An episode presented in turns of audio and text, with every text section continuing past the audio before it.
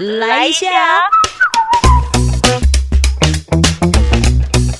欢迎收听揪团来一下，我是九九。今天我们要揪团练功一下。今天的主题呢，叫做我接手老店一个半月的日子。阿啾其实有很多的听众朋友，他们可能都已经开始在传承或接手家里的这个行业。刚好看到了，就是我的好朋友也开始接手了他们家里的 这个传统产业。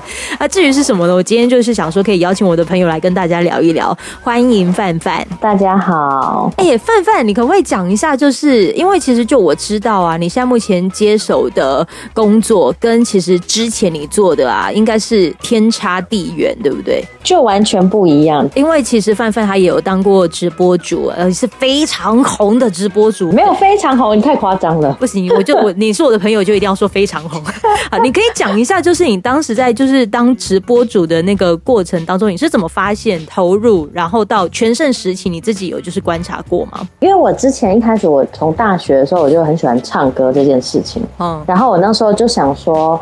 嗯，如果唱歌可以结合，因为那时候直播才刚起步，这这个行业才多久之前呢？二零一六年的时候，大概是直播刚起步的那个时候，就是唱歌聊天啊。那时候，哎，那个我第一个直播平台已经倒了，哎，啊，它叫什么名字啊？它叫 RC 语音，你知道吗？哎，我知道，哎，对，就是很多人一开始是拿来打打游戏什么的，有点像 Skype 那样子，啊哈，然后后来。他们就发展就是有语音系统，一开始还没有露脸哦，然后是后来慢慢发展成视讯直播，然后后来才有手机直播。嗯，哎，那你有加入那个黄立成啊？黄立行、黄立成、黄立成他哥，那个大哥大哥，他那个是一期直播对不对？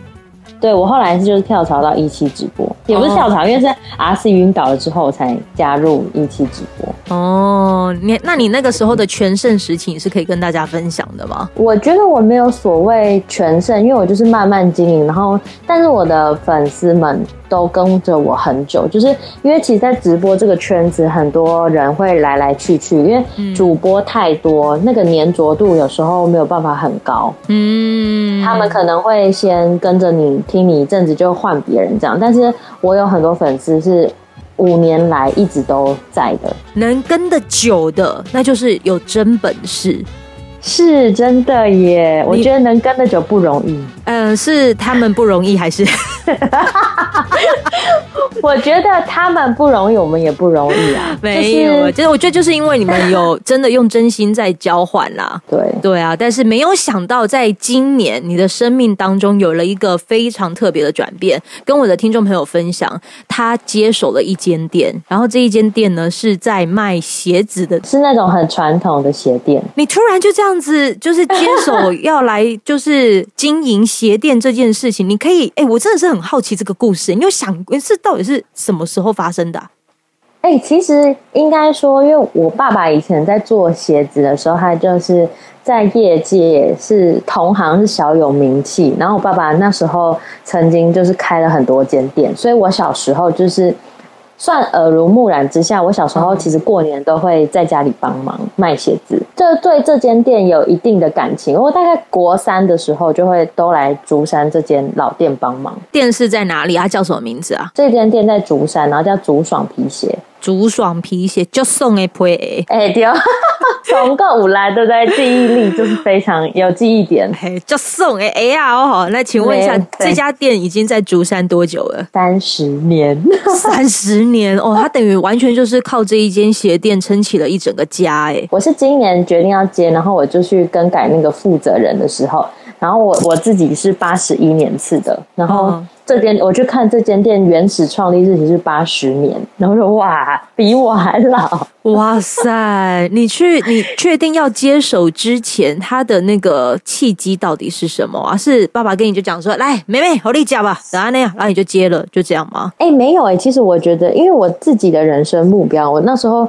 我心里就一直有一个种子，就是我觉得我可能会回来。家乡接这间店，所以在我大学毕业后，我就一直有出去做，然后做自己想做的任何工作。我就想说，反正我就是给自己设定目标，就是三十岁回来接这间店。那三十岁以前，我想要做什么都可以。的这种概念啊。那现在真的正式接手之后，有没有什么样子？从你小时候看到，原本以为好像很简单的卖鞋，但到后面你要开始做做批发了，对不对？就是进货跟整个所有的细节，因为我就整直接等于变这间店的老板。我爸一开始就很有趣，他说你要跟我合资还是跟我独资？你要自己独资？我就说。我当然不想要给你管呐，我要自己独资，所以我就等于说我把这间店顶下来，然后我爸就是把前面的账务结清，那我就跟他算了一个价格，然后我就。顶下这间店，哎，我还要付他房，我还要付他房租，哎，天哪，你这是完全顶下来哦！我朋友就说，哇，你爸也是跟你算蛮清楚，但是我觉得我爸是用心良苦啦，因为他觉得他都会跟我说，我觉得你年轻人就是要创业去试试看，他跌倒了就算了，爸爸可以当你的后台啊，然后你就去做你想做的，嗯，对对，他就说你就去磨练磨练。刚开始来的第一周，就是每一双鞋子都打开来看，我们家的鞋子大概有。一千组。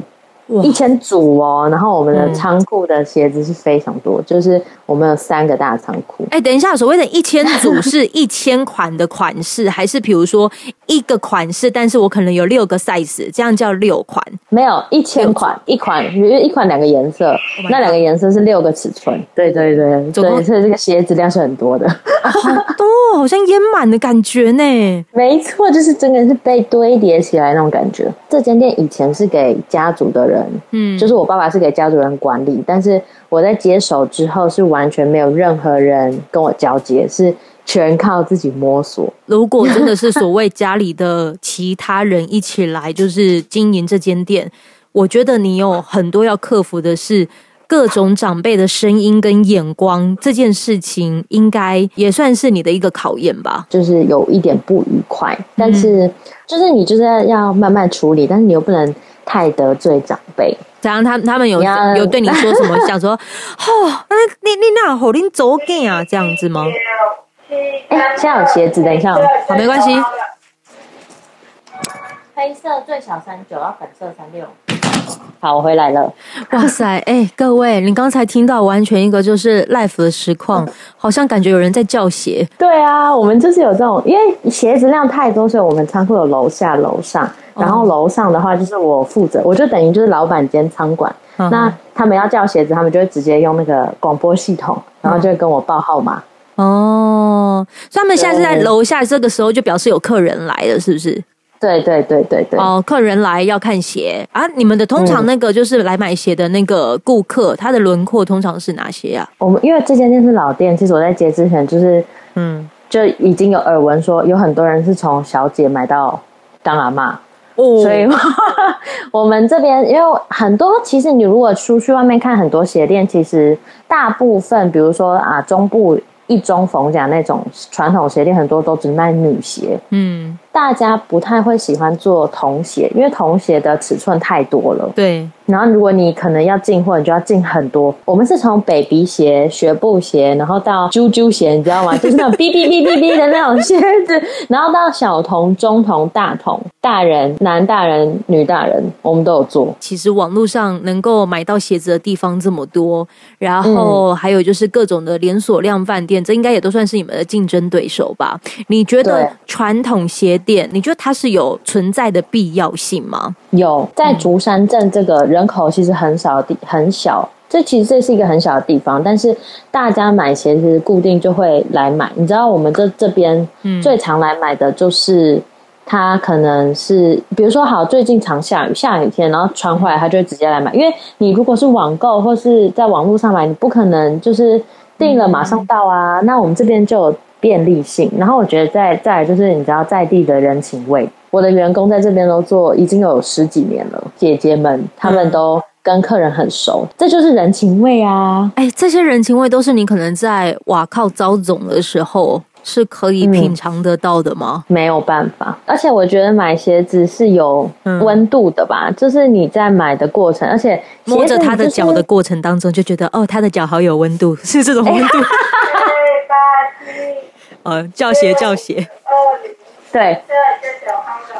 啊，哎，我刚接的时候疫情爆发，然后超惨的，怎样惨？真的没客人，然后就大家在发呆。嗯然后我爸爸那时候就跟我说，就是哎、我爸那时候其实他零二九七零黑色。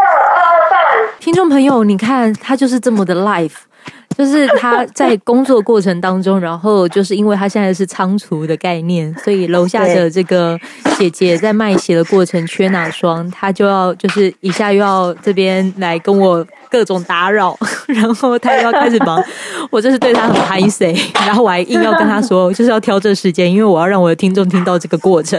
就是要有临场感。OK OK，我丢下去了。等一下你丢下去，为什么要用丢的？因为我们有一个小烟囱，有点像是那个圣诞老人丢礼物的概念。好酷哦！这也是我爸爸那时候发明的。你说你爸说在疫情期间你们超惨，然后他有说了什么吗？就是他本来一开始他有曾经想过要收掉这间店，但是他那时候没有收掉，原因他就说他觉得员工也有自己的家庭，然后需要维持自己的生计，他不想要让就是他的员工没工作，啊，他然后就觉得天哪，我爸好感人哦。然后他就说，所以他就说，如果疫情期间你只要能赚到那个员工的薪水，他觉得就足够了。在一间一间的老店，随着疫情可能就结束营业，你应该也是会关注这个新闻吧？会啊，就是觉得有一点难过。真的就是厂商也是变朋友，然后有一些就是很熟识的人，他们来，他就说很多家里的小孩都不愿意接手，嗯，他就说你愿意接手很难得，所有的开销都是自己要处理。嗯，这以前从来没有接触过啊，你就变自己当老板啊，哎，什么水电，然后买东西、卖东西都是钱，都是收入，你就会。我本身就是会理财的人，但是接了以后，你就会发现更多琐碎的事情，就要懂得去分门别类吧。嗯，因为没有，因为我们其实我们的我们的店就是很小，就是也没什么，我们其实算简单，就是两个员工加我而已，嗯哼，所以很多事情就是我自己来。嗯，就是我就我就尽量让我的员工可能就是卖鞋，嗯。然后他们只要做好门市，那我就要做其他的事情。你们会有所谓的什么业绩奖金之类的吗？还是他们其实就是算一个月的薪水？就算一个月的薪水，他们的薪水其实也蛮好的啦。如果以在南投这个小镇来说，你爸都已经愿意，就是说呢，就是能赚到给员工的钱，这个都已经是等于是有责任的那一种，那表示他对待员工应该也算不错，不然不可能会留十几年嘛，你说是不是？对啊，就是带人要带心啊，啊，带人要带心，对，这很重要。你有看到你爸都用什么方式带他们的心吗？他就跟我说，你要多跟他们聊天，然后多关心他们啊。然后如果他们不舒服的时候，要关心他们是不是生病还是发生什么事啊。然后也要多关心他们的家人。就是他会教我说，你要就是把他们照顾的很好，那他们也会就是相对的也会对这间店把这间店当做自己的店。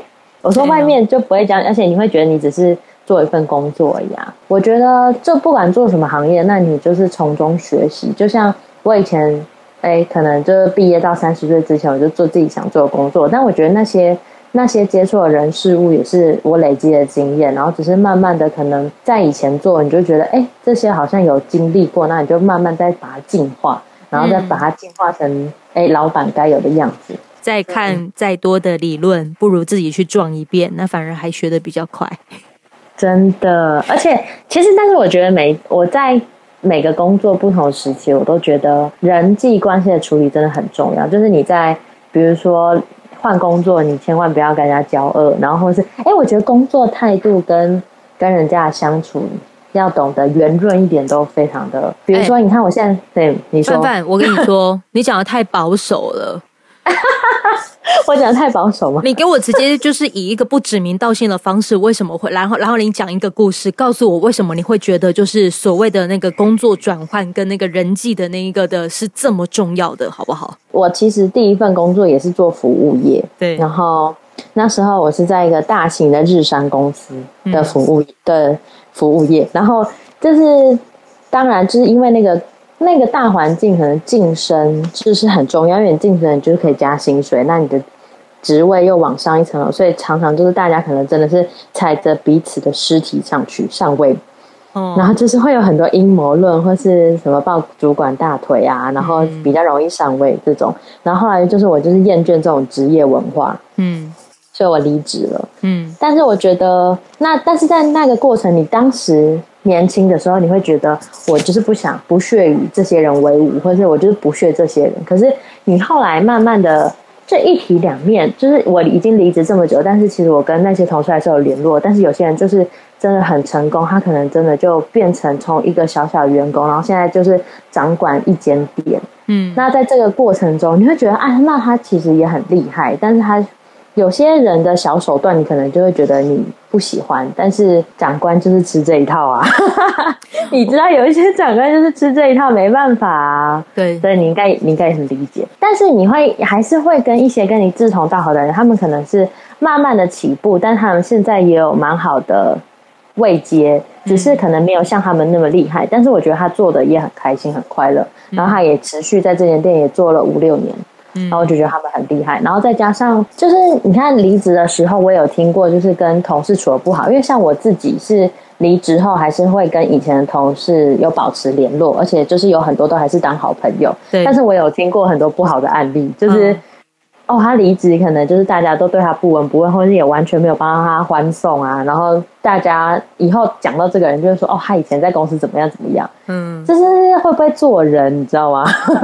哇，哎、对，做人很重要。对，做人很重要。可是我跟你说，在你开始进到这个某一个产业之前啊，你做人一样重要。可是如果你只会做人，你不会做事的话，那个其实应该也会有一点苦头吧？都要成正比啊。当然，你有多少本事做多少事，我觉得也不要强出头。而且我觉得，在一间公司低调很重要。嗯，我后来才感觉到，因为我以前我以前刚出社会，我会比较想要强出头，然后后来我会觉得，其实不要这样，都是低调的，慢慢做好自己的事情就好，比较不会惹来麻烦。嗯，的确是这样。所以啊，啊你看哦，如果你现在听到他的故事，当然他也就是我告诉自己，因为他可能在这个出生的地方。本身就已经是呃，在你算是就是鞋店的孩子了啦，然后现在也也就是透过鞋店呢喂饱你长大之后，刚好就是有一个契机之下，你也接手了这间店，但是你可能也就是在接手之前，你也让你的人生过得也是蛮精彩的啦，这点真的是不得不说。所以你才会觉得，就是在三十岁以后接手这间店的时候，比较不会有这么多的遗憾在里头啦。对，就像你说的，其实你的很多听众朋友才刚出社会，所以我觉得其实很长，我会跟人家聊天，他们很迷惘的时候，我都会跟他们说，你要知道自己要做什么很重要。嗯在什么阶段做什么事情，你想要去完成什么事情。像我那时候离开直播的时候，我的愿望就是办一场演唱会，嗯所以我就在我我六月结束直播，然后六月十一号结，然后我在四月的时候我就办了，真的办了演唱会，然后圆满结束，我就觉得，哎，那我直播生涯也有一个完美的 ending。好啦，我最后给你一点时间来宣传一下你们家的鞋垫。哎、所以，我可是等一下，等一下一般人不会来吧？一般一般人应该不会来我跟你说到这个小，镇。挑战一件事，我跟你说，我有不少中部的听众哦。如果哦真的有人真的到你那一间店，然后他说他是听纠团来一下的，我给他打折好不好？给他打折，你给他打折，随随便你打几折，反正有打折，然后你真的是让你爽到一下，这样就好。还不要打九五九九折也可以。九五啦，不要九九啦，九九有哪有感觉啊？哎呀，太好笑！你讲一下，你讲一下在哪里？在竹山镇横街，就是树横竖的横，哦，好妙哦！竹山镇横街，因为通常都三字三三三个音节啊，它只有两个音节而已，横街。啊，那对你们有一条路叫树路吗？没有。我们有横街跟下横街，还有上横街。哦，好妙哦！好好，啊、不，然的话然后我们，就在中间。嗯不，然你就是直接用搜寻的嘛，竹爽皮鞋，对不对？对，直接搜寻竹爽皮鞋就可以找到了。嘿，就是以这方式来去找一下范范。今天谢谢范范它是一，个在地地标了，对啊。哎呦，太好笑了！好来，谢谢我们的范范，好，谢谢 JoJo 邀请我，跟你说拜拜拜。拜拜。这一段的节目就在这边告一个段落，非常感谢你的陪伴聆听，也欢迎你可以订阅我们的节目，这样子当热腾腾的节目上架之后，你就可以收到最新的通知。希望未来的日子里都可以跟你相约在纠团来一下，用这个随选广播节目陪你开启美好的一天吧。我们下次见喽。